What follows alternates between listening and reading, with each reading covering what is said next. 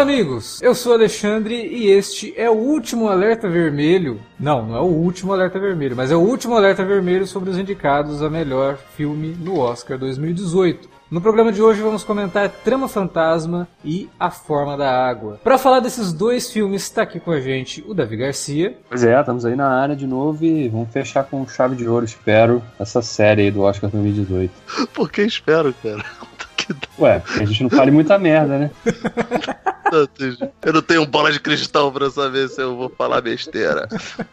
Também com a gente está aqui o Felipe Pereira. Isso aí, provavelmente os dois melhores filmes do, do, do Oscar, né? Entre todas as categorias. Se não são os dois melhores, estão tão bem, são bem sérios candidatos, né, cara, a serem os dois melhores. É, confesso que eu não esperava nem que o Trama Fantasma fosse indicado, porque ele surgiu realmente do nada no Oscar, né? nas outras premiações ele passou meio batido, e aí de repente, nossa, Trama Fantasma foi indicado ao Oscar. Então deve ser bom. E aí assisti e caramba. Um aviso antes de você ouvir esse podcast: tem spoiler dos filmes comentados, então, se você não assistiu ainda, vai lá, assista e depois volte aqui para ouvir o nosso programa, beleza? Então vamos lá falar de Forma da Água e Trama Fantasma logo depois da vinhetinha, não sai daí. Você curte os podcasts do Cine Alerta e quer ajudar a gente a manter esse conteúdo no ar? É muito fácil. www.padrim.com.br barra Cinealerta. Entre lá, dê uma olhada nos planos que temos à disposição e nos ajude. Como um dos nossos colaboradores, você ainda pode participar de hangouts, de sorteios mensais e de um grupo secreto no Facebook, onde você pode dar críticas, sugestões de pauta e muito mais. www padrim.com.br barra cinealerta. Entra lá, é rapidinho e você pode ajudar a manter o Cine Alerta no ar com esse conteúdo que você gosta. Fique agora com o podcast.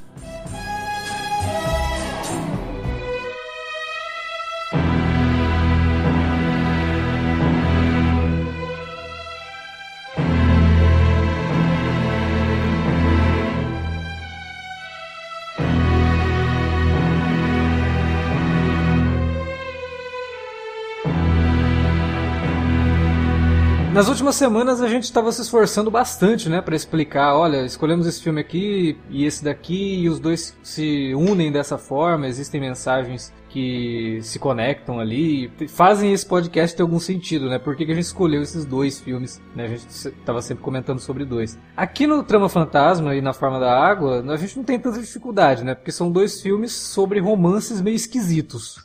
Não sei que você manda aqui. Foram os únicos que sobraram, né, cara? A gente já falou de todos. É, teve isso também.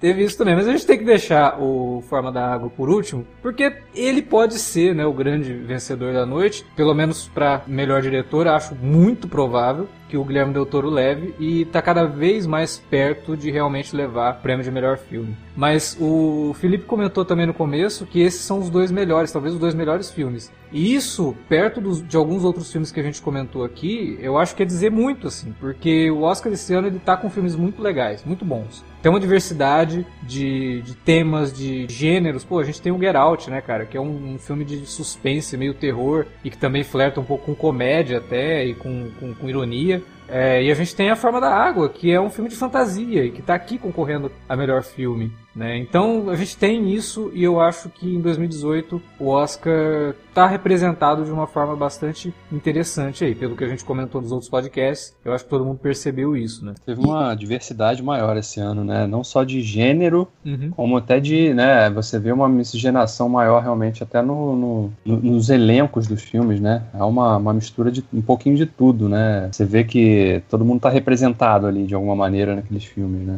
Esse é um aspecto legal do, do Oscar esse ano, eu acho. É, na verdade, esse, esse tipo de representação a academia sempre tenta colocar, mas nos últimos anos isso tem melhorado, porque tem colocado filmes mais autênticos, como Moonlight o ano passado, né, e como é. Corra esse ano, como Me Chame Pelo Seu Nome né, que nos anos anteriores a gente tinha também essa tentativa de agradar todos os públicos no sentido de você fazer com que os públicos se, se vissem ali, né? Mas, cara, você não faz isso com o Help lá, da o Histórias Cruzadas, você não é. faz isso com o filme da, da NASA lá, que estava lá no ano passado, que é o Estrelas, Além do tempo. tempo. Você não faz isso com um jogo filmes. da imitação, com um jogo da imitação. de tudo. Essa autenticidade a gente está vendo crescer muito no Oscar, né? Mas por que, que eu estou falando tudo isso? Eu não, também não sei misturei muitas coisas aqui. Vamos falar de Trama Fantasma, que é o filme do Paul Thomas Anderson, que está concorrendo esse ano. Talvez seja o último filme é, estrelado pelo Daniel Day-Lewis. Tomara ah, não, cara, eu acho, eu acho que isso é papo furado. Eu também cara. acho, que não é, não é a primeira vez que ele faz isso, né? Cara, o Joaquim, o Joaquim Phoenix já fez isso, cara. Ele falou que também não ia atuar mais, não sei o que. Lembra aquela fase não, meio loucão O Daniel Day-Lewis também, cara. É, o Daniel Day-Lewis foi fazer sapato na Itália lá e falou que não ia mais atuar e voltou agora. Quer dizer, voltou agora. Voltou esse esse é, o, é o último filme dos últimos tempos da última semana do Daniel Day-Lewis. Daqui a pouco tem outro também. Pessoal, eu, por mim, eu não gastava um minuto discutindo essa porra. Ah, tem não, discutir, não. Vocês lembram lá o, é... o Soderbergh? Vou me aposentar do cinema, vou fazer série de TV, não vou fazer mais filme, tá com dois agora pra sair. Cara, não, não é. tem essa de aposentadoria. Eu acho que o Daniel Day-Lewis tá jovem ainda, apesar de que ele é um cara muito na dele, então até acredito que ele possa ficar em um período sabático, mas eu acho que ele volta depois de um tempo sim. Só surgiu um papel pouco, legal. Daqui a pouco fazem Gangue de Nova York 2, todos gangados, aí ele volta. Ele volta, né? Mas então, o Trama Fantasma. Lá no começo falei, fiquei surpreso de terem colocado o filme porque ele realmente não estava aparecendo nas premiações, o que me deixou até com medo, né? Porque, pô, eu gosto do Paul Thomas Anderson e porra, será que o filme não é tão bom assim pra tá meio ignorado, né? Mas não, ele apareceu no Oscar e, bom, vamos assistir. E cara, o Trama Fantasma é uma experiência realmente, né? É, cinematográfica, assim, porque primeiro ele vai te colocando dentro daquele universo e você meio que fica se perguntando durante boa parte do filme para onde que ele tá indo. E essa, essa coisa toda de você se envolver tanto, né, faz você se perguntar isso. Já é um indício de que você foi pego pelo filme ali, que o filme gerou o teu interesse. E quando ele começa a revelar aos poucos o que, que ele está fazendo e qual que é a função da personagem que é introduzida, né, que vira meio que a namorada do, do, do Reynolds Woodcock, adorei o, sobrenome dele, achei... Porra, esse, esse é um sobrenome de, de, de filme pornô quase, né? Exatamente. E quando essa personagem aparece e começa a entrar na vida dele, começa a fazer alguma diferença, e o filme começa a mostrar alguns aspectos da, da psicologia desse personagem, né? Você vai falando, cara, tem algo muito estranho acontecendo aqui. Não é só um, um, romance. Porque ele começa, parece, sei lá, vai, uma versão anos 50 e bem feita de 50 tons de cinza, sabe? É um cara com manias esquisitas que arruma uma garota Caraca. e, né? É ofensivo você fazer essa comparação, sinceramente. Caraca, Cara, não, eu, eu não aceito isso, velho. Antes da, da, gente começar a gravar, eu tinha até comentado com o Alex. O personagem do Day-Lewis nesse filme, ele tem muita semelhança com o do Bardem no Mãe, né? Parece Os dois mesmo. são são artistas na sua maneira e porque o cara é um, é um figurinista, mas é uma arte o que ele faz, né? Porque ele desenha as roupas e ele é tido como é. uma referência para ele pelo menos costureiro, né? Ele pelo menos considera uma arte. Ele leva muito a sério o que ele faz. Não, mas acho que todo esse pessoal que trabalha com, com moda considera arte no fim das contas. Sim, né? não deixa de ser. Por mais que seja, é criação, não, é né? Arte, é uma, é uma, é uma criação, né? E então tem, eu vi muita semelhança, e não só deles, os personagens periféricos do filme, eles nutrem uma dependência daquele personagem principal, né? Eles, eles aturam aquela, aquele mau humor dele, aquela mudança de humor, né? A bipolaridade desse personagem, que é muito interessante, né? E a primeira metade do filme, inclusive, cara, eu fiquei bem incomodado, assim, até uns 40, 50 minutos. Falei, cara, porra, parece coisa de novela esse, né?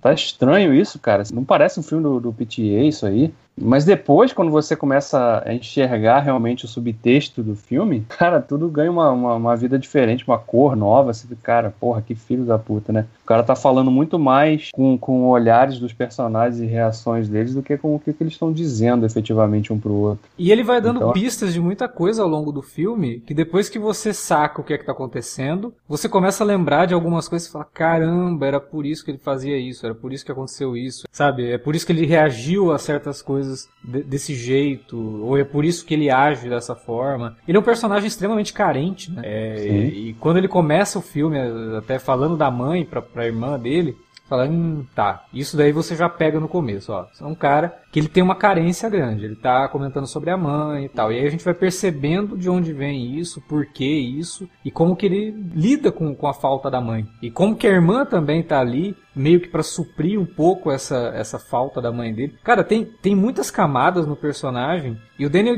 Day-Lewis, ele, ele cria um personagem muito interessante e muito crível, sabe? Você assiste o filme todo ali e você meio que não vê muito do Day-Lewis. Você não vê nada do Day-Lewis. Ele tem essa característica mesmo, né? Se você pegar o personagem dele O, no Gangue de Nova York é um cara, é um personagem, se você pegar ele no, no There Will Be Blood, é outro cara, e aqui é outro cara completamente diferente, todo frágil, né? Ele, ele fala de um jeito frágil e tal. Não sei se vocês têm hábito de ler livros de manual de escrita. Por exemplo, o Maqui fez um livro chamado Story, o Spike Jones zoa isso lá no adaptação. Zoa não, né? Ele, ele é bem reverente ao Robert McKee, né? E manuais de história, como contar a história, acontecem desde de que o mundo é mundo, né? Joseph Campbell fez um livro chamado Herói de Mil Faces, e depois o Vogler, agora esqueci o primeiro nome, acho que é Richard ou John Vogler, sei lá, é, escreveu um livro chamado A Jornada do Escritor, em que ele desmonta a jornada do herói que o Campbell fala no Herói de Faces, só que de uma maneira não acadêmica, né? Uma, tipo, é meio que um Herói de Faces for Dummies, né? E uma das coisas que o Vogler, agora eu não vou lembrar se foi o Vogler ou se foi o Maqui que fala, ele conversa no, no, sobre o processo criativo do escritor, né? Caso do, do Vogler, ele fala mais do escritor genérico e o Maqui ele fala mais do roteirista. Ambos, de certa forma, falam a mesma coisa, que no meio do processo criativo, concepção da história,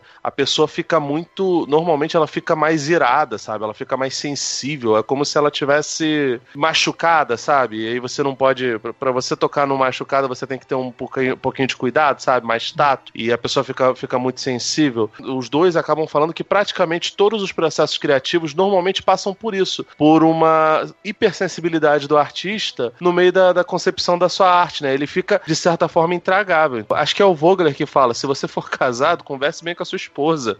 para ela não achar que é algo pessoal. Porque você vai se tornar um filho da puta babaca, entendeu? E no caso, o personagem, o Woodcock, do, do Daniel Day-Lewis, ele não só mostra isso, como ele mostra uma, uma faceta parecida com a dos artistas que são mais reclusos, né? Aqui no Brasil a gente tem o exemplo do Rubem Fonseca, que é um, um contista e um escritor, que é um cara que não, não tá muito acostumado e muito afeito a, a conversar muito com a imprensa, ele não faz muitas entrevistas, ao contrário, sabe? Ele, ele, ele é um cara mais na dele. E diversos artistas eram assim, eles não gostavam de conversar com a imprensa, conversar com o público, ter aquela parada de meeting com o público não é muito muito a dele. E o Woodcock, ele é uma mistura dessas duas coisas, tanto do artista que está num processo de criação e fica muito mais nervoso, irascível e escroto com as pessoas em volta, quanto o cara que é recluso, né? E, pô, cara, essa coisa que, que o, o roteiro do, do PTA faz é muito bizarra, porque você não vê os personagens falando isso. Você vê os personagens agindo uhum. dessa forma, mostrando que o Woodcock, ele é desse jeito, que ele tem uma relação esquisitíssima com a irmã e que ele vê coisas que normalmente o olho comum não vê. O, a musa inspiradora dele é uma mulher que, que serve, que é uma garçonete, né, cara? Sim. sim. Ela é garçonete, né, no, no, final das contas. Que, que é até engraçado que conversa com o Baby Driver, né? E, e assim, ele, ele enxerga nela. No, no, Baby Driver era só um garoto que tem um talento absurdo com, no volante, mas que ele não é um cara erudito nem nada disso. Ele não, ele é um cara erudito e que consegue enxergar numa mulher comum a possibilidade de achar uma musa inspiradora pro, para os seus desenhos e para as suas obras, né? O que é o que é salutar. E cara, ele faz tudo isso mostrando só os personagens observando. É muito bizarro. Porra, cara, com, com tanto roteiro expositivo que a gente analisa aqui no, no, no Cine Alerta, nos, tanto nos podcasts do, do de série quanto nos de, de, de, filmes, ver um negócio desse acontecendo bem na, na sua frente é muito bom, cara. É, é maravilhoso e mostra um pouco do, dos motivos que fazem o, o Paul Thomas Anderson ser um cara tão, tão aclamado quanto ele é. Ele tem uma sensibilidade muito grande pro que ele quer colocar nos filmes dele. A gente sempre percebeu isso, né? E ele foi uhum. apurando isso com o tempo, e ele foi se tornando um diretor muito maduro e muito preciso naquilo que ele quer fazer. Eu adoro o filme anterior dele, que é o Vício Inerente. Adoro. Cara, muita gente não gostou, né, velho? É, eu, eu, gosto pra caralho. Tipo, nossa, eu acho uma experiência, assim, sensorial assistir o Vício Inerente, sabe? Você fica até meio chapado junto com o personagem principal. O Vício Inerente eu não acho ele um primor, não. Por exemplo, o Mestre, que é o filme anterior é melhor, Inerente, é melhor. eu acho muito melhor. Mas, cara, mesmo o Vício Inerente, que não é um puta filmaço do caralho, ele tem elementos muito bons, né, cara? E ele consegue Sim. trazer isso. Então, mas o, o que você tinha comentado, o personagem, ele representa muito com o que ele vê e ele enxerga coisas, mas mais do que isso, e aí a gente lida com uma coisa que a gente às vezes esquece que faz parte da arte do cinema, que a gente sempre fala de cinema, uma das primeiras coisas que vem na cabeça da gente é direção de fotografia, ou é figurino, ou é direção de arte, né? Mas a gente não pode esquecer do som, cara. E o que esse Porra. filme faz com o som é algo impressionante, porque no começo do filme ele não te explica, aliás, ele não te explica isso em momento algum, você percebe com as atitudes dele. Mas você vai assistindo ao filme, você vai percebendo que vários sons durante o filme estão mais alto do que normalmente estão na vida real, sabe? No momento que ele entra lá no, no restaurantezinho, que ele vê a, a, alma pela primeira vez, né? A, a musa, é a garota que vai se tornar a musa dele, ele vai sentar numa mesa ali. Cara, a hora que ele puxa a cadeira da mesa, faz um barulho estrondoso. Você fala, Caramba, essa, essa cadeira é feita do quê? Né? Titânio, né, cara? Aí ele senta, a menina vem assim para pegar o negócio, ela tropeça e aí faz um barulhão também. Você fala, Meu Deus, cara, que som maluco é esse desse filme? Isso vai ficar claro lá na, na frente quando ela vai morar com ele e ela vai tomar o café da manhã com ele, ela pega a, a torrada e vai passar manteiga na torrada, né? Que, que barulho é esse? Mas não é, é a percepção dele, cara. E é exatamente isso que você falou. Ele quando tá criando, e ele, eu acho que na cabeça dele ele tá criando a todo momento, porque ele tá sempre com o caderninho na mão, é, ele tá muito sensível, ele é muito sensível a isso, a, a essas interrupções a, essas distrações, sabe? Então qualquer barulho para ele é algo extremamente ensurdecedor. E o jeito que o filme passa isso pra gente causa uma estranheza que você acaba se sentindo na pele do, do próprio personagem, né? E você não tem ninguém ali falando, olha, não faça muito.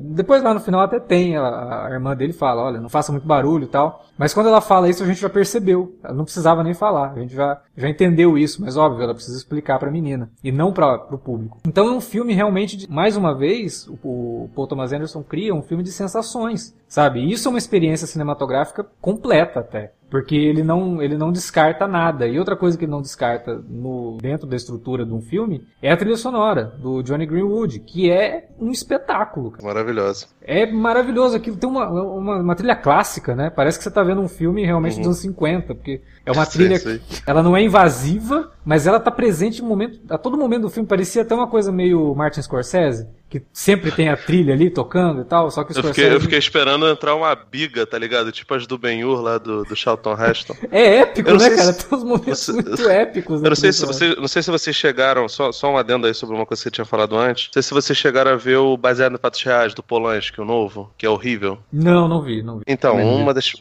Tem dois personagens, né? Que de certa forma conversam ali entre, entre elas, as pessoas acham que é alter ego e ficam, nossa, que genial é isso. Não é. É ruim, na verdade. A Eva Green, do Emanuele Senhê. E as duas são escritoras e ambas andam com caderninhos para tomar notas, sabe? Blocos de notas. E a Emanuele Senhê perde o caderninho dela e isso faz com que ela conheça a Eva Green. Então, tipo, isso faz parte do trabalho artístico. A pessoa, ela, se ela acredita em inspiração, ela acredita em inspiração, mas ela acredita que pode acontecer a qualquer momento. Uma epifania e você receber um, sei lá, um espírito. Então você tem que estar tá tomando nota o tempo todo, sabe?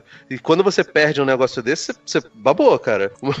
O meu computador quebrou aqui, cara, eu não, não vou conseguir escrever absolutamente nada do roteiro que eu tô escrevendo até o teu computador de volta, porque todas as minhas anotações estão lá, tá ligado? Às vezes você é refém desse, desse tipo de coisa. Por isso que o cara anota tudo e por isso que ele precisa ser metódico. Então, quando tem uma, uma porra de uma torrada que, que, que faz um barulho ensurdecedor na casa dele, que é onde ele tem o um processo criativo, para ele é realmente uma enorme invasão do, do, do processo dele e da, da, da, identidade dele, porque o artista ele só se sente completo quando ele tá trabalhando, quando ele tá fazendo dele, sabe? É, é, é complicado. Então, tipo, de certa forma, eu entendo um pouco o, o, lance dele, mas de fato, ele é um escroto de marca maior. Ele é muito filha da puta.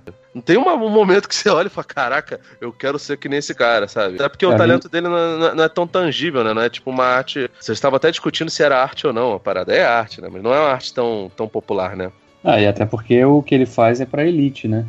Que é um outro aspecto que o filme trabalha bem, né, cara? Que é essa crítica ao mundo de, de moranguinhos da, que a elite tem, né?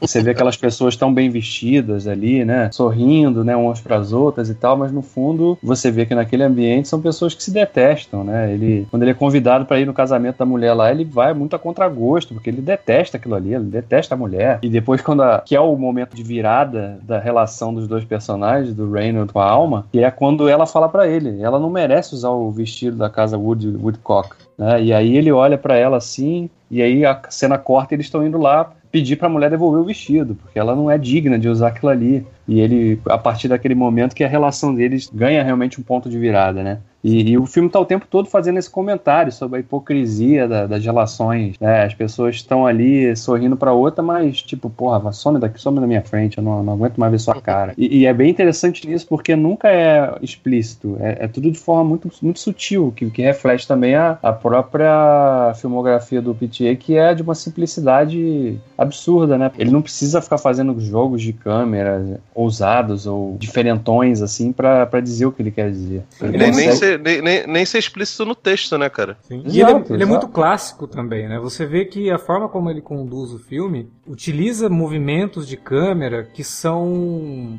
clássicos. Que se você não sabe fazer, fica um desastre, sabe? Uhum. É aquele tipo de coisa que ou você faz sabendo fazer ou você faz soando presunçoso. E o PTA ele tem essa vantagem dele não soar presunçoso. Ele simplesmente faz porque é o que ele sabe fazer e ele faz muito bem. Então é um filme é. construído muito de forma muito precisa né, que é também um destaque da filmografia dele. E isso que o, o Davi está falando sobre essa diferença de, olha, vamos mostrar aqui que essa elite ela vive das aparências, porra, é fantástico porque ele cria vários paralelos. Ó, o cara faz vestido, né? Sem os vestidos do, desse cara, são só pessoas comuns. Essas mulheres todas que ele veste, se a gente levar em conta só o que elas fazem realmente, como se elas se comportam fora da sociedade, cara, ela precisa realmente do vestido. O vestido é quase como uma máscara. Vai muito além disso quando ele faz uma coisa que o Felipe comentou ali. Ele usa como musa uma pessoa comum. Pô, ele tá cercado. Ela mesmo fala: você deve viver cercado de mulheres muito bonitas e não sei o quê. Ele realmente vive. Só que são mulheres que são bonitas porque são fabricadas, né? São bonitas pelo que a sociedade considera bonita e como a sociedade, a alta sociedade. Já ela não. Ela tem uma beleza que é uma beleza comum, mas é uma beleza onde ele encontra autenticidade. E a beleza que ele não, usa para tornar essa personagem a musa dele, né? Então, cara, é tudo isso é, é extremamente bem construído. E, de novo, nada disso é dito no filme. Não, e é tão verdade isso que você está falando sobre a busca dele pela simplicidade que no primeiro encontro deles, quando ele depois que ele convida ela para jantar, ele, ele se encontra, vão jantar. Primeira coisa que ele pede para ela fazer é para ela tirar o batom, porque ele queria ver uhum. como ela era de verdade, porque ele já está tão acostumado a ver a plasticidade daquelas mulheres todas, né? Tão sempre produzidas ali. Ele nunca consegue ver a mulher de verdade que está ali na frente dele, né? Igual hoje em dia, né? Que tem mulher que exagera na maquiagem, você vai, caraca, pra que isso tudo, né? E, e, quando esse primeiro encontro dele surge, você vê isso, que é uma, uma, uma, busca dele, a musa dele, ele queria ver a mulher de verdade. Ele não queria ver uma coisa plastificada ali, condida através do, dos vestidos ornamentados ali que ele, que ele fazia para as outras. Até o momento que a irmã dele, quando tá tirando as medidas dela, né? Ela termina assim e fala: Nossa, você é perfeito. Ele até gosta de uma barriguinha, né? Quer dizer, ele uhum. gosta do que, é do que seria considerado, entre aspas, gigantescas, uma imperfeição, né? Ele não tá é. buscando, não, não, não é isso, cara. Sabe, eu vou criar para um corpo normal, mas de, o meu trabalho. De é verdade, fazer... né? É, não, e outro, ele fala, né? Ah, você não tem seios. Não tem problema. Meu trabalho é fazer com que eles se elevem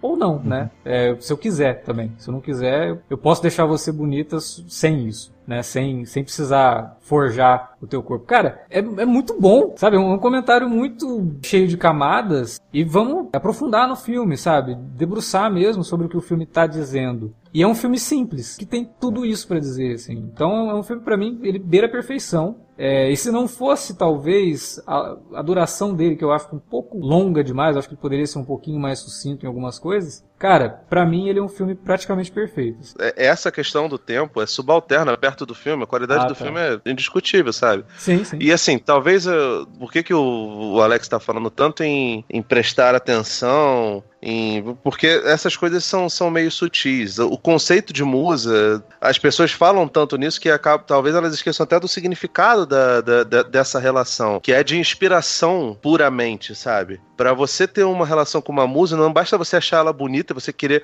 possuir o corpo dela. Isso não, isso não é paixão simplesmente. A musa inspiradora, ela coordena todos os seus pensamentos e o modo como você vê o mundo, entende? O simples fato dele não escolher uma mulher da nobreza pra ser a musa dele, ele não é nem questão de escolher, que talvez a musa escolha ele, sabe? O fato da musa que o escolheu ser uma pessoa da plebe fala muito sobre, sobre, sobre isso tudo. Que por mais que ele seja um cara escroto, ele é sensível ao ponto de perceber isso. E, cara, eu, eu lembro que eu, quando eu falei com vocês, depois que eu vi o filme, eu falei, pô, eu preferi o mestre. Achei o mestre uma, uma mensagem um pouco mais assertiva, sabe? Mais, mais certinha e tal. Mas, cara, no final das contas, eu acho que ele ganha no mestre num, num, num quesito, né? O mestre, ele é mais dedo na ferida porque ele tá tratando de, do líder de uma seita religiosa, né? Chama do que quiser. Uhum. É, ou de um culto da cientologia que, que é muito influente, mas que no final das contas é uma coisa meio, de certa forma, distante para algumas pessoas da classe artística.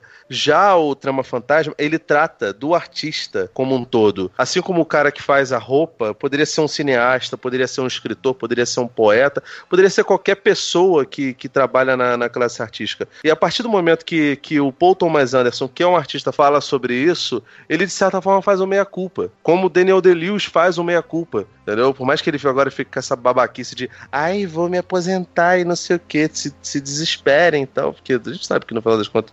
O cara também tem direito de querer se aposentar, óbvio, né? A gente sabe que isso provavelmente é um alarme falso, sabe? É, e, e, no final das contas é isso. É um, um comentário metalinguístico sobre o método artístico. Que no caso é escolhido um estilista, um costureiro, poderia ser qualquer coisa, poderia ser um pintor, poderia ser Van Gogh, poderia ser, ser Arnold Schwarzenegger.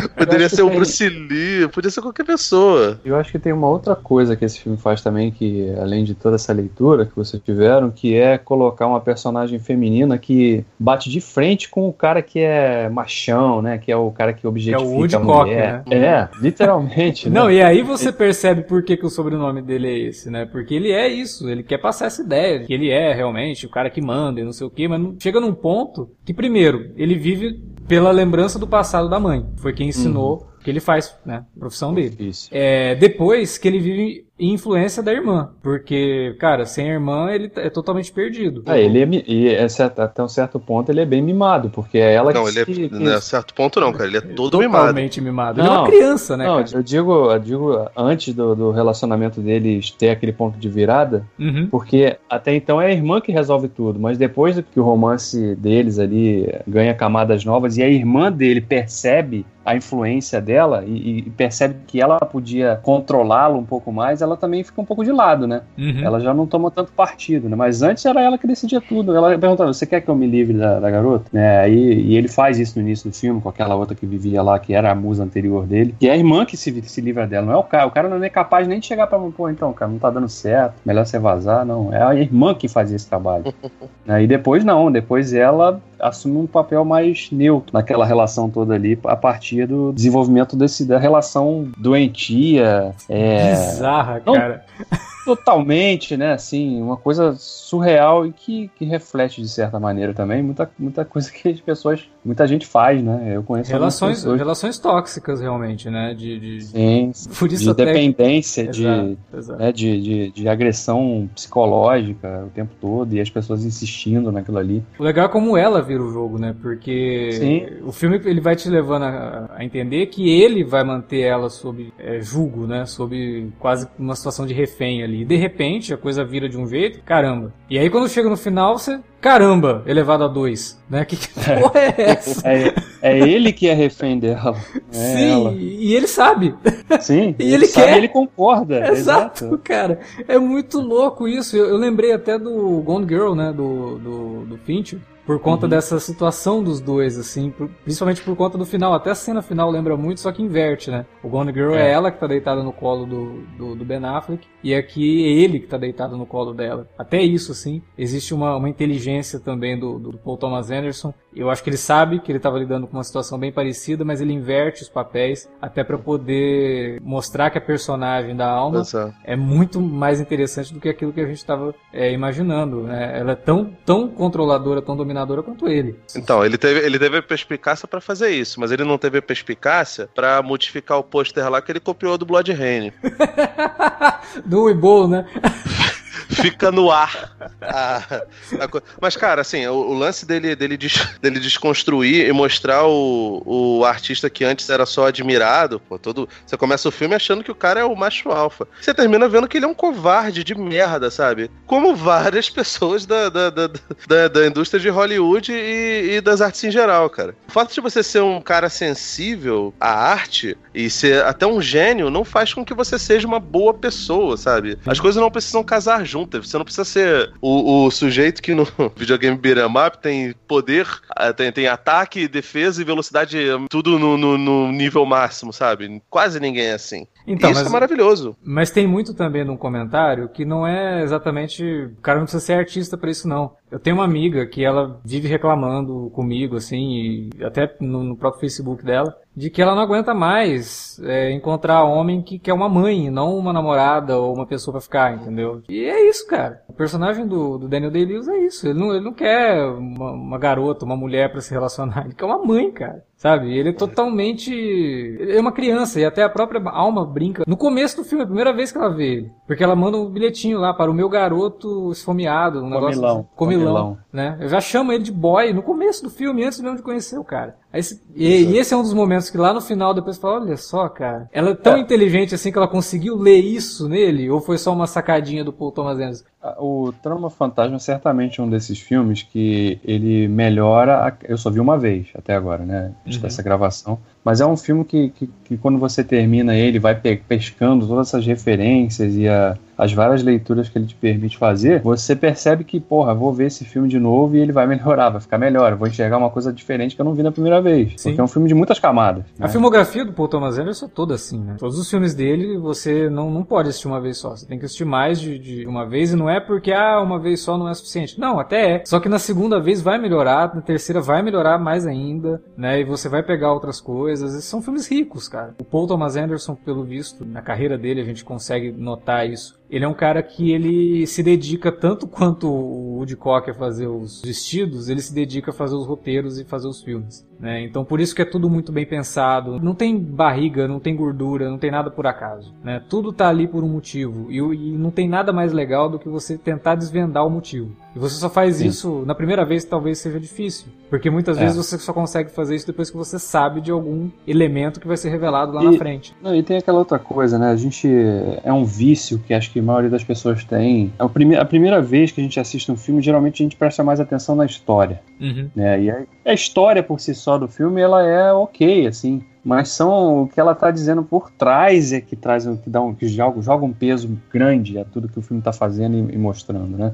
Então é só realmente você reassistindo que você consegue ter essa percepção de uma forma mais clara, imagino, né? E é um filme que eu certamente vou ver de novo em breve. E, e eu, antes de ver o filme, né, o, o Três Anúncios de um Crime era o meu segundo filme favorito dos indicados. Ele já caiu uma posição por conta do Trama Fantasma, que agora é o segundo filme que eu mais gostei. O, o Peter é um cara bem gente boa, um cara que reconhece também os seus colegas, né? Ele recentemente elogiou pra caramba o Dunkirk do Nolan, né, e tal. Eu sei que uhum. eles são uhum. amigos, né, mas é legal de ver um cara, um, um, um, artista que reconhece o trabalho dos outros também, né, e faz Nossa, questão de fazer o isso O é cinéfilo, cara. Ele adora cinema e ele não, ele não esconde as influências dele, né? Ele não esconde os filmes que ele gosta. E é. ele gosta dos filmes do Adam Sandler, cara. Vai entender. Não, e no final desse filme, não sei se vocês viram os créditos até o final, ele Sim. bota lá, né? For, for Jonathan Demme, né? Que faleceu é. ano passado. E ele fez essa, essa homenagem singela ali no final do filme.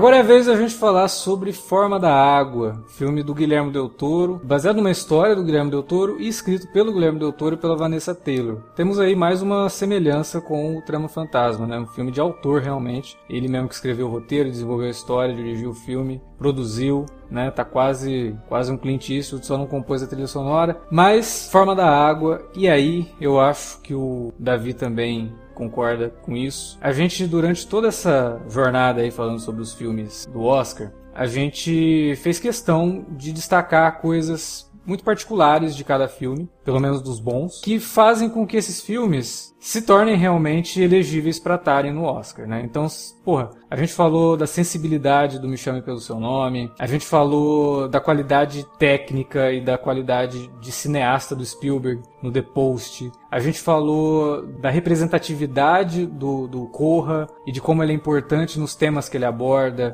a sensibilidade também no Lady Bird é um filme que realmente evoca coisas da vida de muita gente, que isso faz com que muita gente se identifique e que torna o filme realmente artístico nesse, nesse ponto. E a gente acabou de falar agora do Trama Fantasma, que é um filme que o Paul Thomas Anderson faz um trabalho extremamente minucioso, é um trabalho de diretor muito maduro. Eu, assim, na minha opinião, O Forma da Água é um filme que consegue unir tudo isso sabe? Ele é um filme sensível, ele é um filme autêntico, ele é um filme que tem muito a dizer sobre representatividade, ele é um filme que tem muito a mostrar no sentido da qualidade dele como cinema, e isso o Guilherme Del Toro tá afiadíssimo aqui. Então, se eu achei o Trama Fantasma uma obra-prima, eu tenho que dizer que o Forma da Água também é uma obra-prima do Guilherme Del Toro, e se ele tá aqui no Oscar, é uma das raras vezes, né, que a gente diz que, pô, dessa vez o favorito é um filme que merece muito.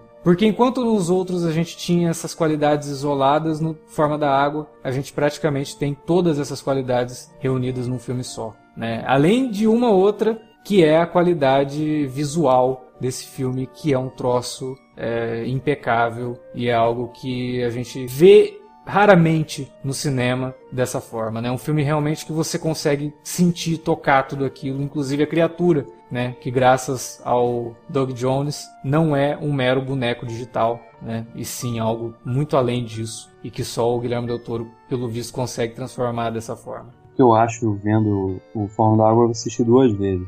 E fazendo uma analogia, assim, né? Até pegando carona no que você está falando, o Forma da Água, para mim, é aquela orquestra em que todos os músicos estão no melhor da sua, da sua forma, cara. Tudo funciona muito bem, todos os aspectos técnicos do filme estão tão bem casados e, e, e, em muita harmonia, né? Sim. Os outros filmes que a gente tem indicados, com exceção do Destino de uma Nação, que a gente já falou mal dele, não vou repetir, mas os outros filmes eles parecem assim uma banda que tem que tem um guitarrista muito bom, mas o baterista é mais ou menos, o vocalista é muito bom, mas aí o, o guitarrista não acompanha muito legal. Mas aqui não, Forma da Água ele é aquela orquestra que tá tudo perfeito, cara. Não tem ninguém destoando ali o tempo todo, jogando lá em cima, no nível altíssimo. E, e, e é um filme bonito demais, cara. É um filme visualmente bonito, o que ele está falando é bonito, a história que ele está contando é bonita, a forma como esses personagens são construídos né, e, e, e, chegam ao final da história também é bonito pra caramba. Porra, é, eu, eu não sei, cara, pode ser recente, mas acho que esse é o melhor filme do Del Toro pra mim. É, eu, eu gosto muito do, do, do Labirinto Fauno, eu gosto muito okay. do, do Espinha do Diabo e eu gosto muito do Crono, é, acho Cronos, né?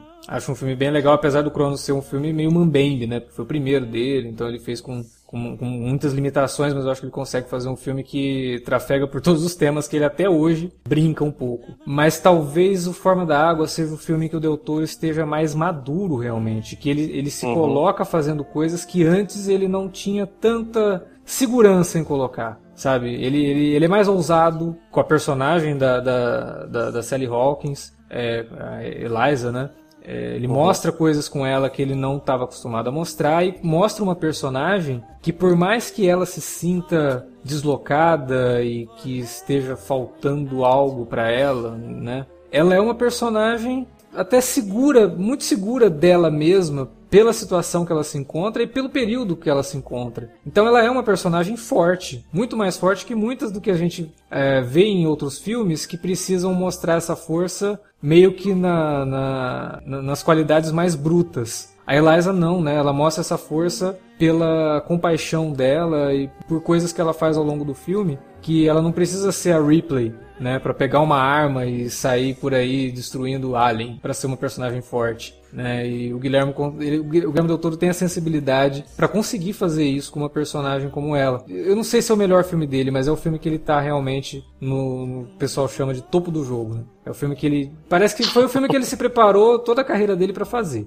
Com certeza. Eu ia gravar um vídeo sobre o, a filmografia do Del Toro no cinema raiz, mas acho que não, não vai rolar. Então eu revi todos os filmes dele, vi os que não tinha visto ainda. E, cara, pra mim, Forma da Água tá pro, pro, pro Del Toro como Bastardos Inglório estava é, pro Tarantino. Exatamente. Eu, eu prefiro o Pulp Fiction e o Canja Aluguel. Canja Aluguel foi o filme que, de certa forma, me fez me interessar por um cinema mais alternativo, entendeu? Então, tipo assim, tem uma ligação emocional com ele muito forte. E eu acho ele um filme maravilhoso. Não acho que o Doutor tenha nenhum filme que chegue perto do que a Canja Aluguel, por exemplo. Mas o, o, o Bastardos Inglório, ele é um filme que ele precisa de um diretor maduro, inteligente e que tenha todos os predicados que o Tarantino tinha desde o começo da carreira, mas que, que seja um cara já estabelecido para poder fazer. Porque ele é um cinemão. E no caso do Forma da Água, ele é igualmente assim pro, pro Del Toro, porque ele tem elementos que, que o Del Toro despejou durante a, a filmografia dele inteira que culminam num filme que é, se não perfeito, beira a perfeição. É, eu lembro que quando eu vi o Hellboy, eu fiquei muito, muito assustado com o personagem lá, aquele, aquele personagem aquático do Doug Jones, que agora me foge o nome. O Abe, Abe ele, Isso, ele, ele também come ovos. A diferença é que ele come ovos podres, é, podres né? No caso do Homem Jacaré lá do, do Forma da Água, não, não, não é ovo podre, né? Mas, de qualquer forma, ele também come ovos, entendeu? Então, tipo, tem, tem várias semelhanças. É um personagem muito parecido. Teve até um, um jornal aí que confundiu os dois, tu lembra disso? Sim.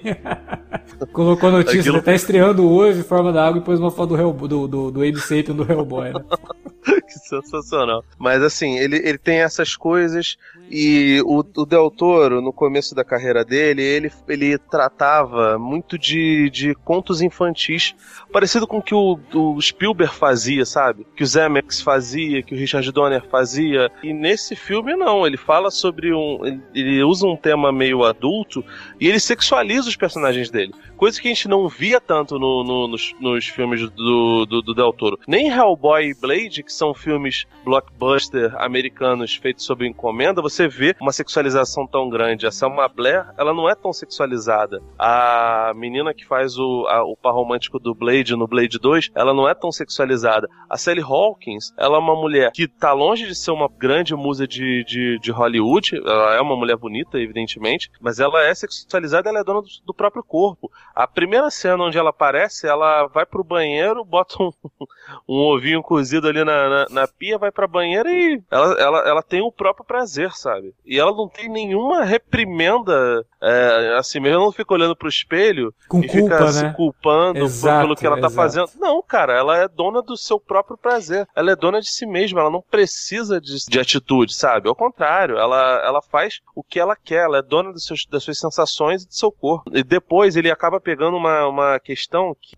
aliás, do, ele pega dois filmes que ele deveria ter feito e que ele acabou não fazendo e coloca os dois de certa forma no, nesse filme. Um é o Nas Montanhas da Loucura, né, do que é baseado no, no conto do Lovecraft que ele disse que provavelmente não vai acontecer, infelizmente, é, já que essa forma da água tem muitos elementos do Lovecraft, né? Para quem não leu, eu mostrei, eu mostrei no dia da gravação umas cenas do, do, do Neomicon, que é um quadrinho do, que o Alan Moore escreveu com vários elementos Lovecraftianos pro Davi pro, pro, pro Alex eles ficaram assustados, porque, tipo, é um forma da água hardcore mesmo, tá ligado? Tem cenas fortes de, de sexo entre uma, uma criatura aquática e uma, uma humana, né? Tem esses elementos que tem os elementos lá do, do Na Montanha da Loucura e tem elementos do Pinóquio que, o- que o Del Toro ia fazer, que é um conto de fadas e que ele não conseguiu fazer, provavelmente não vai, não vai levar pra frente, né? Porque o Del Toro também é um cara muito, muito azarão, né? Pé frio pra cacete, não consegue terminar os, os projetos que, que, que ele pega. Coloca lá uma história de contos de fadas que,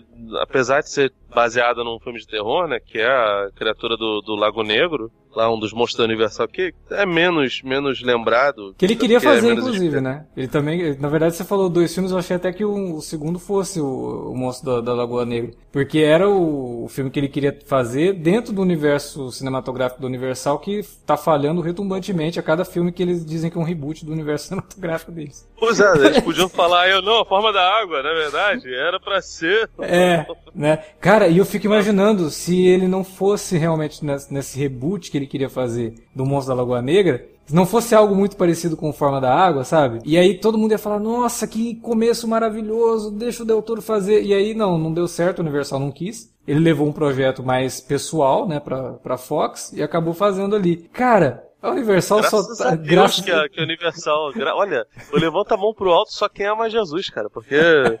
graças a Deus que ele fez, cara. Porque. Imagina se ele fosse na mesma esteira do, do da múmia do. Porra, Nossa. cara. É, do, do, no, no podcast que ainda vai pro ar lá no Vortex de piores filmes, a múmia tá em primeiro. Olha que legal. Piores filmes de 2017. Porque é realmente um dos piores. Então, tipo assim, ele, ele subverte tudo isso. Ele pega o conto de fadas do Pinóquio, ele pega o Montanhas da, da, da, da loucura do, do, do Lovecraft coloca lá, ele evolui um conceito de conto de fadas misturado com terror que ele já tinha feito lá no Colina Escarlate, que para mim, pelo menos, não, eu não consegui comprar. Eu acho é um filme equivocado do começo ao fim. Ele tem alguns acertos, óbvio, mas ele é um filme extremamente equivocado. E nesse, cara, você não, não sente isso. Ele é um filme sequinho, ele é um filme econômico quando precisa ser econômico, ele é emocional quando ele precisa ser. Ele não exagera no, no, no melodrama, ao contrário. Ele não é um filme prolixo, afinal de contas ele é protagonizado por uma muda e todo mundo sabe, como diria o Julinho da lá do Choque de Cultura, as pessoas mudas falam pouco.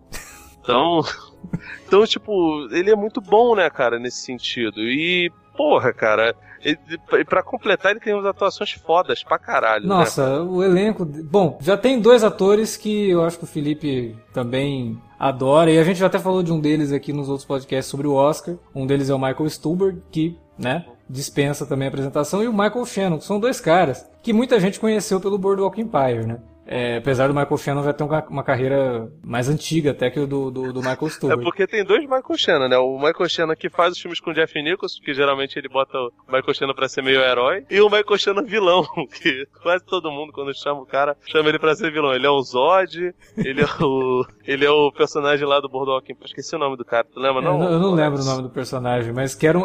Aquele personagem é difícil você encarar ele como vilão, é um antagonista, né? Porque ele era um perdedor, Pô, um loser mas era um personagem sensacional e que a gente estava até discutindo mais cedo, que lembra muita coisa do que ele mostra aqui nesse personagem do Forma não, da Água. Não, mas é, era, era ele no começo, porque depois eles deram é, uma cagada não, forte é, com é. ele. Aliás, ele, a série toda. Ele tentou né? se reabilitar. Ah, é, nem fala, porque até hoje eu não vi a, a temporada final, porque eu falei, não, eu, eu não me permito. Gostei tanto no começo, uhum. não me permito.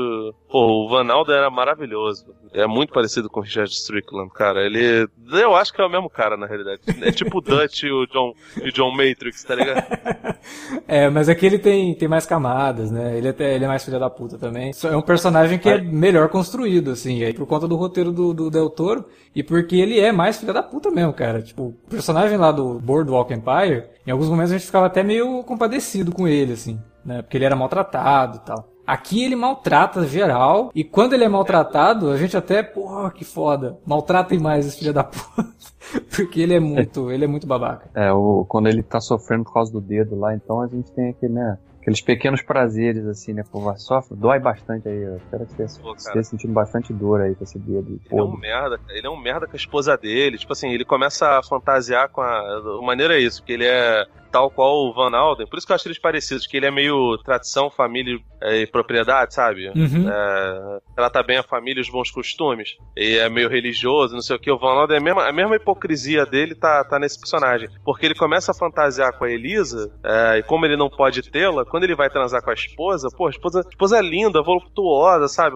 Aparentemente é a esposa perfeita, porque ela faz exatamente o que ele quer, alimenta ele do jeito que ele quer, ele come o que ele quer, e aí, tipo, ela chega lá, faz os, os prazeres que, que, que ele quer, e no final das contas ele vai e manda ela calar a boca para poder emular o que seria um sexo com a Elisa, já que ele não tem coragem para poder, poder chegar nela, é porque o matrimônio é o que segura ele, mas fantasiar é fantasia. Uhum. Não sei se vocês são. Vocês têm tradição de, de, de, evangelho na casa de vocês, mas tecnicamente é, é traição ainda. Porque segundo, segundo a Bíblia, se você pensar em outra mulher enquanto está fazendo o ato sexual, ou fantasiar com outra mulher, você já está adulterando, entendeu? Então. É, o mandamento é um cara... diz cobiçar a mulher do próximo, né? Não precisa nem chegar no, no, no, finalmente. Só de cobiçar você já, já tá cometendo. Ele tá, ele, ele, ele tá cobiçando uma mulher que não é dele, porque ele é ligado ao matrimônio, não precisa a mulher ser casada. Sim, sim. É, então, tipo assim, ele é um hipócrita de merda. Até nessas pequenas coisas ele, é, ele é um bosta. Ele gosta de humilhar os outros, mas quando o, general chega lá dar um esporro, ele fica pianinho, né? Sim, sim. Ou seja, ele é, é, um, é um babaca que gosta de se vingar das humilhações que ele sofre em cima dos outros. Exato. Ele sabe até onde vai a pica dele, né, cara?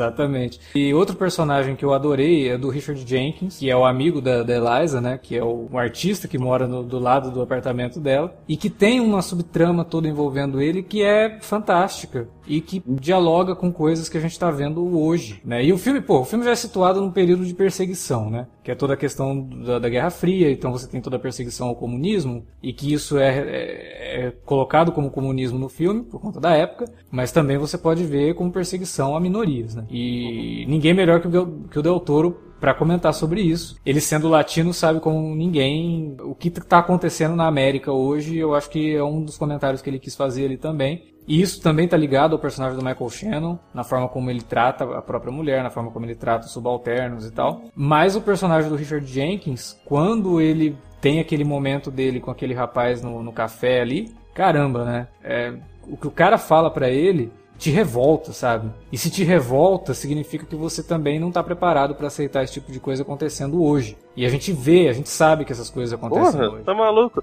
Não, e pior que assim, tem duas coisas. Primeiro, quando você falou que ele era de minoria, imaginei que você tava falando de carecas, porque a gente tá com esse problema, né? Mas. Tá tudo bem. Mas esse problema ele resolve, né? É, mais ou menos, né? Não, ele, ele começa a resolver, né? O homem anfíbio começa a curar, né? O, o, o lance da calvície dele, né? No caso, você tá falando do, da homossexualidade dele. Sim. E ele, de certa forma, ele nem, ele nem sabe exatamente como lidar. Não sei se é uma coisa. Não parece ser uma coisa nova, mas ele realmente não sabe como lidar por conta da época, por conta das, das coisas todas que ele já deve ter, ter vivido e, e da própria autorrepressão. Se você é parte de uma minoria num ambiente hostil, você vai, de certa forma, se culpar por, por algumas coisas e por alguns impulsos que, que você tiver, né? E no caso, a cena que ele tem com o garoto, com outro babaca, ela é um combo, né? Que o cara proíbe os, os negros de comerem lá. Ele fala que as mesas estão todas reservadas, apesar do, do restaurante estar vazio. Se eles quisessem que eles pedissem no, no na, na cozinha. E ainda, ainda, termina com a ironia babaca dele de falar: voltem sempre se vocês quiserem. e aí o cara recrimina ele, fala: pô, você não precisa fazer isso. Ele fala: é melhor você ir embora, porque esse aqui é um ambiente familiar. É, é, é atual, conversa muito com o que a gente vive hoje em dia. É revoltante, e é um, uma junção de coisas. O, e o pior de tudo, essa junção, ela é também atual, porque normalmente quando você vê um cara que é intolerante com o homossexual, com, com o, entre aspas, diferente sexualmente, ele também carrega uma, uma porção de, de, de preconceitos básicos como o, o, racismo, né? Não, inclusive tipo... usando a desculpa da família, né? Sempre é isso. Não, isso aqui é um ambiente familiar. Não, eu sou um homem de família, eu sou isso, eu sou aquilo que aí também entra o personagem do Michael Shannon, com tudo aquilo que você ah. falou ali. É um hipócrita do caramba. A hipocrisia o tempo todo. E pra piorar ainda tudo, o cara não vendia, vendia torta ruim, né? Sim. Lázaro não aguenta comer a torta a geladeira do, do cara cheia de torta ruim lá, né? Mas ele não insistia até tomar a última patada que faz o cara acordar pra vida. Né? E outro aspecto relativo ao personagem do Jenkins também que eu acho interessante, que, que é um outro comentário que o filme faz, é que ele também representa aquele cara que, que a linha de trabalho dele sofreu uma mudança né, de, de, panorama e ele já não se adequa mais, já não serve mais. Sim, sim. E ele tão, pela idade, né, pela, pela técnica que ele tinha, aquilo já não servia mais. E aí o cara é escanteado e não, não tem mais oportunidade de fazer o trabalho que ele tanto gostava de fazer. Né? É um outro comentário bem sutil que o filme faz também, através do personagem dele, que eu achei bem interessante porque foi bem desenvolvido também. É, e tem outra né? coisa, né? É, fazendo isso, mostra ele também como um cara meio frustrado, do mesmo jeito que a Eliza, né? Porque a Eliza, por mais que ela seja dona do próprio corpo, como o Felipe falou, e perfeitamente falou, inclusive. Falta alguma coisa na vida dela, falta alguma coisa na vida dele. E o que falta na vida dele é justamente essa, essa realização profissional. Né? Que no momento que, pelo visto, ele está num grande momento dele como artista, o que ele faz já não vale mais, né? Então essa re grande realização dele parece que também não, não vai chegar. Então é algo, é um, é um personagem que meio quebrado nesse sentido. Né? O filme é muito rico nesses pequenos comentários de colocar esses personagens ligados por conta disso. E aí, de repente, colocar essa criatura, esse monstro, entre aspas, no meio dessa história, que é um monstro que não enxerga esses pedaços faltando, sabe? É um monstro que, para se comunicar com a, com a Eliza, não faz diferença ela ser muda. Então ele não vê ela como uma pessoa com problema, né? E quando ele encontra lá com o, o Richard Jenkins, o lance dele meio que curar a calvície dele é uma representação física dele mostrar pro cara que, meu, para mim você não é quebrado, para mim você não é falho. Eu só tô te vendo como uma pessoa e vou te tratar como uma pessoa que tá me tratando bem. Vou te tratar bem comendo seu gato, mas ok. É... a gente não pode, pode culpar o bicho também, né? O gato foi meio hostil. É, o gato não gosta de comer peixe? Tem um dia que o peixe come o gato. A única, a única do, do elenco, assim, que acaba fazendo o que ela sempre faz é o que teve Spencer, né? Parece que ela não. Ah, caramba, eu Ela é o alívio cômico sempre, né? Mas funciona, funciona bem. Porque por mais que seja o que ela sempre faz, ela sabe fazer. Né? Ela Sim. funciona como alívio cômico e não, não, não atrapalha o filme e tem os seus momentos ali quando ela ajuda a personagem da Sally Hawkins e tal. Eu gosto sempre da piada recorrente do filme, que é ela guardar o lugar na fila para bater o ponto e aqui tem aquela outra funcionária reclamando lá. Ela, ah, vai, reclamar lá, o fulano. Não lembro o nome da personagem. É, é divertido mesmo. E o Michael Stuber, que faz um espião russo. Cara, é, até nisso o Guilherme Del Toro ele é inteligente, sabe? Olha, temos aqui uma situação da Guerra Fria. Podemos colocar os russos como os grandes vilões, porque é isso que o cinema americano sempre fez ele consegue colocar o personagem do Stuhlberg sendo um espião russo e sendo um dos poucos que tem o um mínimo de compaixão com a criatura. E ele faz isso de uma forma que não é forçada, né? Porque é um cara que realmente, pô, a gente tá de frente aqui para uma descoberta científica gigantesca. E vocês querem matar, vocês querem dissecar o bicho, sabe? Sem saber exatamente de onde veio, o que, que ele faz, né? E o que, que ele pode trazer para a humanidade. E ele até coloca isso, assim, o comunista tá mais preocupado com isso do que a grande nação da liberdade que são os Estados Unidos, né? E uma outra sensibilidade do Del Toro, no, aí já é do texto, realmente do texto falado no filme, é quando ele começa com aquela narração, né, e trata tudo de, de forma a soar como um conto de fada, né, que ele fala, uhum. que ele situa o, o, a época sem precisar colocar a data, né? E falando que é no final do, do governo de um príncipe, não sei o que, na hora, assim, você já sabe que tá falando Kennedy, né? E aí o filme lá no meio mostra o Kennedy no jornal e já, né, fica bem fechadinho. E é aí que tá a sensibilidade do Del Toro de conseguir contar essa história, transformando tudo aquilo numa fábula, mas mesmo assim sendo é, literal, entre aspas. Ó, se passa no mundo real, sim. Num lugar que pode, pode acontecer, né? E poderia ter acontecido se houvessem criaturas assim dentro daquela situação que a gente se encontrava naquele momento ali. É um trabalho de, de, de mestre mesmo, um trabalho de gênio. O doutor ele mostra aqui que ele tem as qualidades de um gênio e forma da água é, até redundante, né? É o trabalho de um cara em plena forma, porque é um artista, sabe? E o doutor se mostra que é um artista completo. Forma da Água é, vem coroar isso. E um artista completo que sabe escolher as parcerias, né? Porque o trabalho de com a trilha que o Desplat faz nesse filme, né? eu falei que eu, que eu tô prestes a considerar esse o melhor filme do Del Toro, eu já digo que esse é o melhor trabalho do Desplat, que, eu, que eu lembro. Assim, que é, é uma trilha que, me, que o filme acabou e me deu vontade de ouvir imediatamente Sim. depois que eu vi o filme, né? É uma trilha gostosa, é, as músicas são muito bem pontuadas, é realmente um trabalho que casa muito bem, não é daquele, a gente já falou isso em algumas outras ocasiões, não é uma, uma trilha que sequestra o filme, ela tá ali como complemento, né, nas cenas, e isso é fundamental. Né? E, e, além disso, o trabalho da trilha que eu achei fantástico foi o design de produção todo, cara, porque quando você, e eu percebi isso mais na segunda vez, quando você começa a notar os detalhes dos cenários, eles sempre remetem ao ambiente úmido, né? Uhum. De, de água, os apartamentos dela, tem a própria fotografia também, com aquele tom meio esverdeado musgo, assim. Sim. Uma coisa, né, que remete a, a né, aquela água que tá parada ali vai formando aquela camadinha. É, as paredes do apartamento dela eram assim. É, o próprio ambiente de trabalho dela fechadão, né? Com aquelas paredes também escuras. Então, até nisso, ele é, é, um trabalho realmente muito harmonioso em todos os sentidos e setores né, no filme. É, visualmente o Del Toro costuma ser muito bem sucedido, né? O próprio. É... Mesmo os filmes ruins dele, a gente acha o visual Sim. foda, né? É, o, o, último dele, né? O Colina Escarlate. Filme que eu também concordo com o Felipe, não é um filme que eu tenha gostado principalmente no do desenvolvimento da trama mesmo e de como ele trabalha os personagens. Para mim foi um filme que o hype era muito grande e quando eu assisti, putz, cara, não é o, não é o meu Del Toro, cara. Cadê o Del Toro do...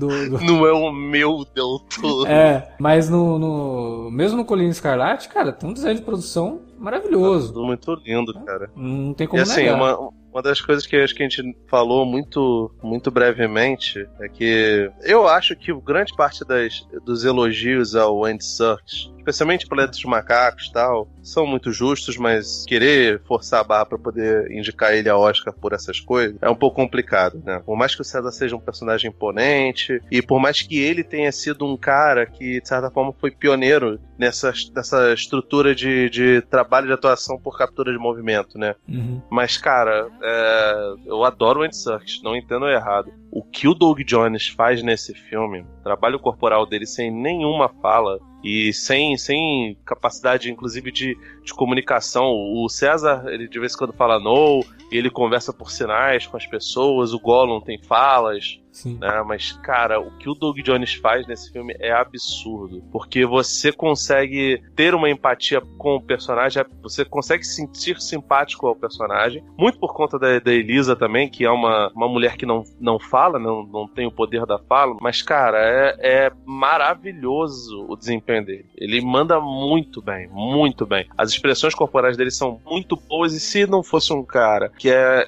absurdamente esmerado no, no, que ele faz, você não ia acreditar em nada do que, ele, do que tá acontecendo ali. E o, o Del Toro, ele é muito amigo de seus amigos. O Ron Pilma, ele tá desde o começo dele, é. do, da, da, carreira com ele, e ele foi, deu de presente o Hellboy para ele. O Doug Jones também, quando ele pôde ter a oportunidade, ele foi e deu um papel bom para ele, né? É uma pena que, que realmente ele seja meio que preso a guetos, porque a academia ela é muito fechada para poder premiar um negócio desse. E eu acho também que é um exagero fazer uma categoria só para atores nessa, nessa condição. A atuação digitais, é atuação, né, cara? É, no caso do Doug Jones, ele não é nem digital, né? O Doug Jones, ele é mímico. Então a é. atuação dele é física sempre, assim. Então é algo realmente... É, ele tá, dentro, ele, ele tá dentro de uma roupa que tem alguns movimentos de, de, de coisa digital, mas mas, cara, é, é, muito bem feito. Não é qualquer pessoa que você colocaria ali. Tipo, não, é um cara que tem que ter um treinamento específico para aquilo.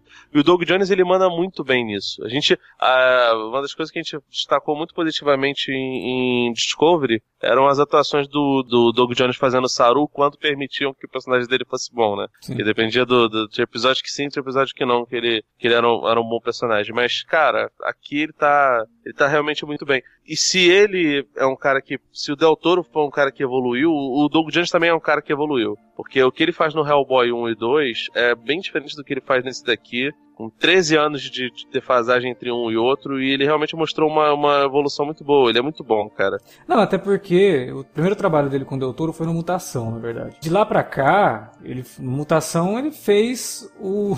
Até no IMDB tá assim, Long John número 2, né? Tipo, ele é o secundário, né? É, e vários outros personagens que ele fez em outros filmes, tipo no Batman Retorno, ele era um dos palhaços lá do, do da gangue do Pinguim, sabe? Então era um personagem que estava lá no fundo. A partir do momento que ele vai crescendo e aí ele vai trabalhar com o Del Toro de novo no Hellboy, ele faz o Abe Sapien, que tem fala, sabe? Que tem sentimento para mostrar. Então ele começa a desenvolver melhor essa capacidade dele e vai realmente melhorando até chegar no fauno, até chegar no. É engraçado que ele tá na Dama da Água.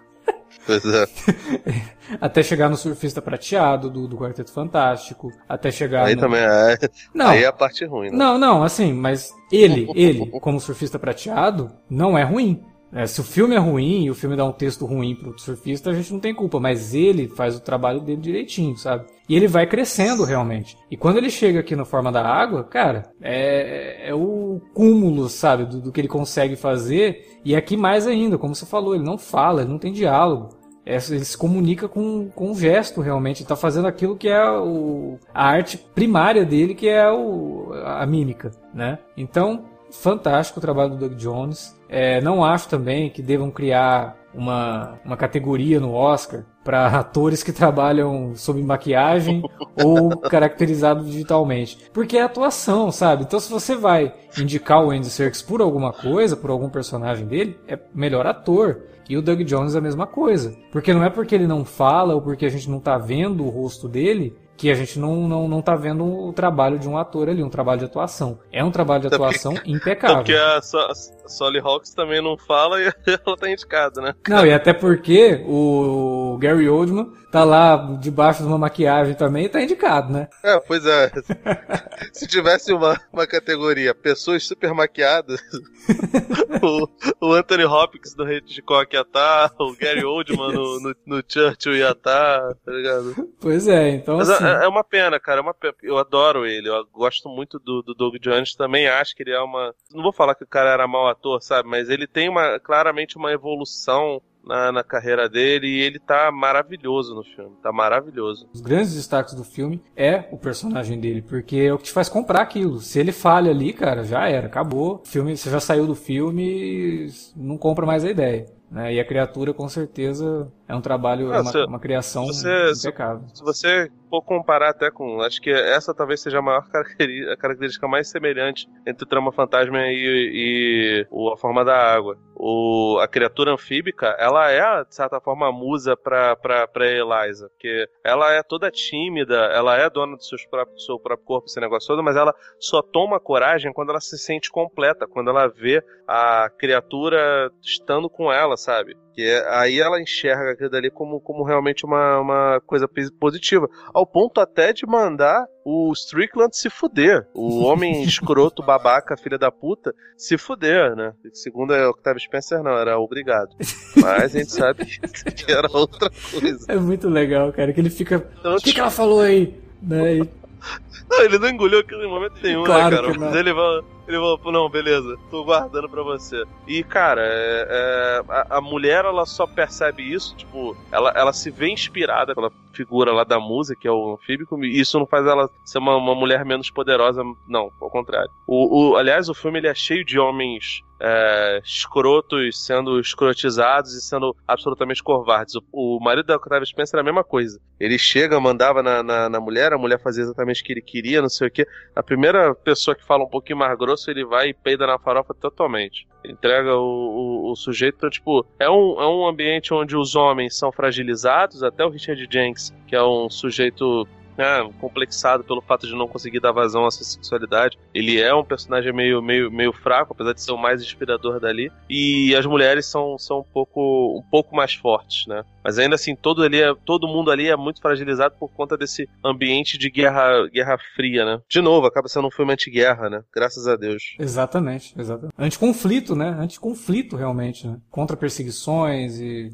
tem, tem, tem, até um subtítulo do filme, né, que coloca ele como uma fábula para tempos necessários, algo assim, né? É, uhum. E realmente, cara, é o tipo de filme que diz sobre o momento que ele foi feito.